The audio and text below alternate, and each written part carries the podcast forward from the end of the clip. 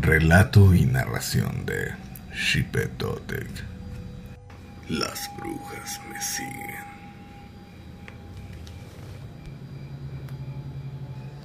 Hasta el día que escribo esta anécdota, tengo 32 años.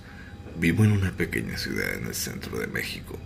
Compartiré con todos ustedes esta historia que me tocó vivir. Deseo de todo corazón no le pase a nadie más. Corrí el 29 de octubre del año 2012, justo en el momento que mi hijo cumplió su segundo mes de nacido.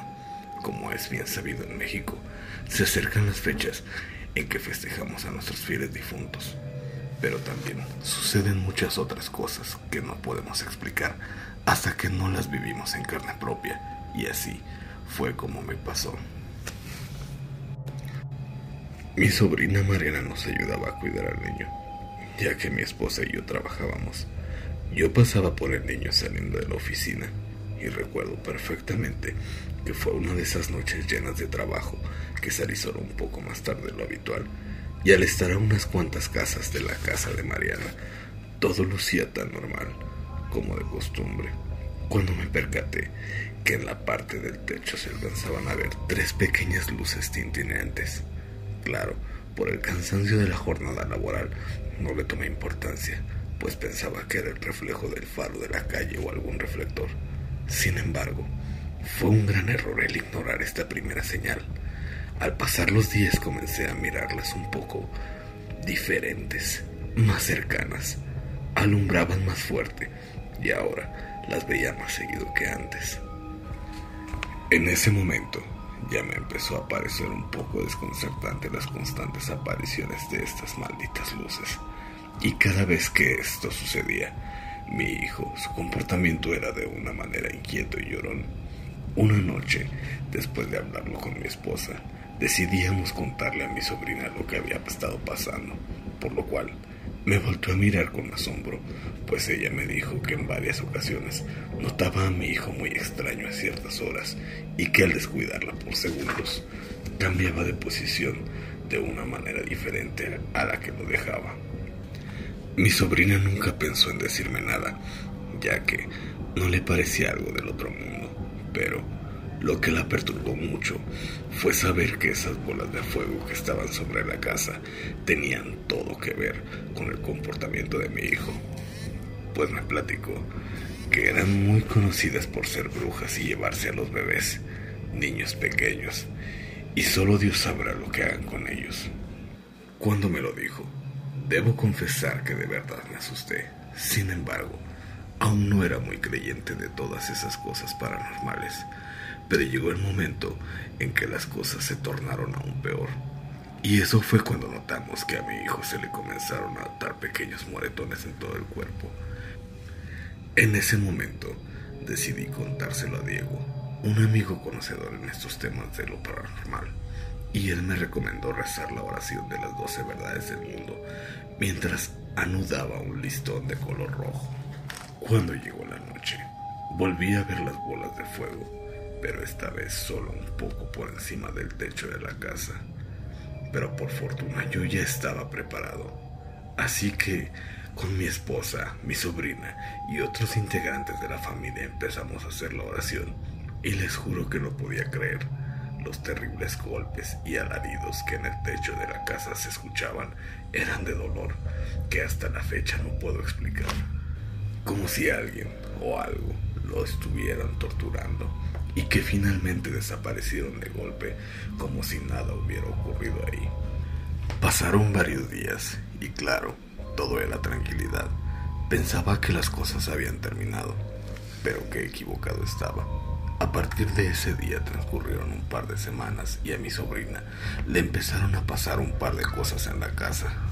Se movían los muebles, se caían los trastes, había puertas azotando, ventanas rotas, pero lo más escalofriante fue cuando se comenzaron a escuchar fuertes risas y rasguños en las paredes, como si alguien intentara entrar a la casa.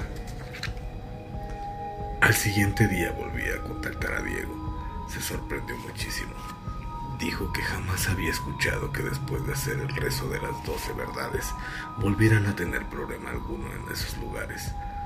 Me recomendó hacer lo mismo Pero esta vez no sería solo el rezo, sino que esta vez iría ligado con un ritual con un círculo de sal, junto con algunas cosas más que me dio preparadas en un saco. Esa misma noche pude llegar más temprano de lo normal a la casa. Ya les había pedido a algunos familiares que fueran a ayudarme. Al meter un pie dentro de la casa, ya estaban listos y comenzamos con el ritual en la calle alrededor de la casa. Tal y como me lo había indicado, empezamos. Nos reunimos en la sala formando un círculo. Se sentía un ambiente desconcertante al no saber qué pasaría. Y fue así que empezamos a hacer la oración de las doce verdades junto con el ritual. Cuando estábamos empezando la oración de la verdad número dos, se escuchó un golpe muy fuerte, como si algo o alguien muy pesado hubiera caído directamente en el techo, exactamente encima de la sala donde estábamos nosotros revisando el ritual. Todo esto seguido de una risa muy fuerte. Estábamos rezando la verdad número 4. Todos nos asustamos, ya que por encima de nosotros se podían escuchar los gruñidos, rasguños horribles, a pesar de que no veíamos nada. Pude sentir un escalofrío que recorría todo el cuerpo. Continuamos con el rezo. Durante todo el rezo se escuchó como intentaban abrir la puerta y rasguñaban las ventanas. Todo esto, intentando entrar, ya habíamos comenzado y de verdad debíamos terminar este ritual a como diera lugar. Al estar rezando la verdad número 12, inesperadamente alcanzamos a ver la silueta de algo que parecía ser una mujer cayendo a la calle. En este momento salí a ver qué era lo que hacía ahí en medio de la calle. Al mismo tiempo en que fijé mi mirada, me volteó a ver con una mirada de odio. Empezó a retorcerse de dolor y a gritar. Le salía humo como si estuviera quemándose, pero ese grito que jamás olvidaré fue tan fuerte que muchos de los vecinos salieron de sus casas desconcertados y al ver la escalofriante escena, muchos se encerraron en sus casas para su maldita suerte de este ser. No nos dimos cuenta de que habíamos parado de rezar por algunos segundos, lo cual fue suficiente para que en ese momento aparecieran las otras dos bolas de fuego rodeando la silueta de la mujer. Como pudo volteó a verme con una mirada fría que sentí un escalofrío que recorrió mi cuerpo. Hubo un gran destello y desapareció sin dejar rastro frente a nosotros. A partir de ese día, las cosas empezaron a tranquilizarse. Si les llega a suceder algo parecido a mí, recuerden que no están solos. Pidan ayuda antes de que sea demasiado tarde. Con mi esposa tuvimos una niña hermosa. Ahora, mi hijo tiene 8 años. Está por cumplir los 9. Yo tengo 41 años. Mi nombre es Alberto tenemos ahora una vida normal. Jamás volvió a suceder algo relacionado con las bolas de fuego. Al menos, eso es lo que pensamos.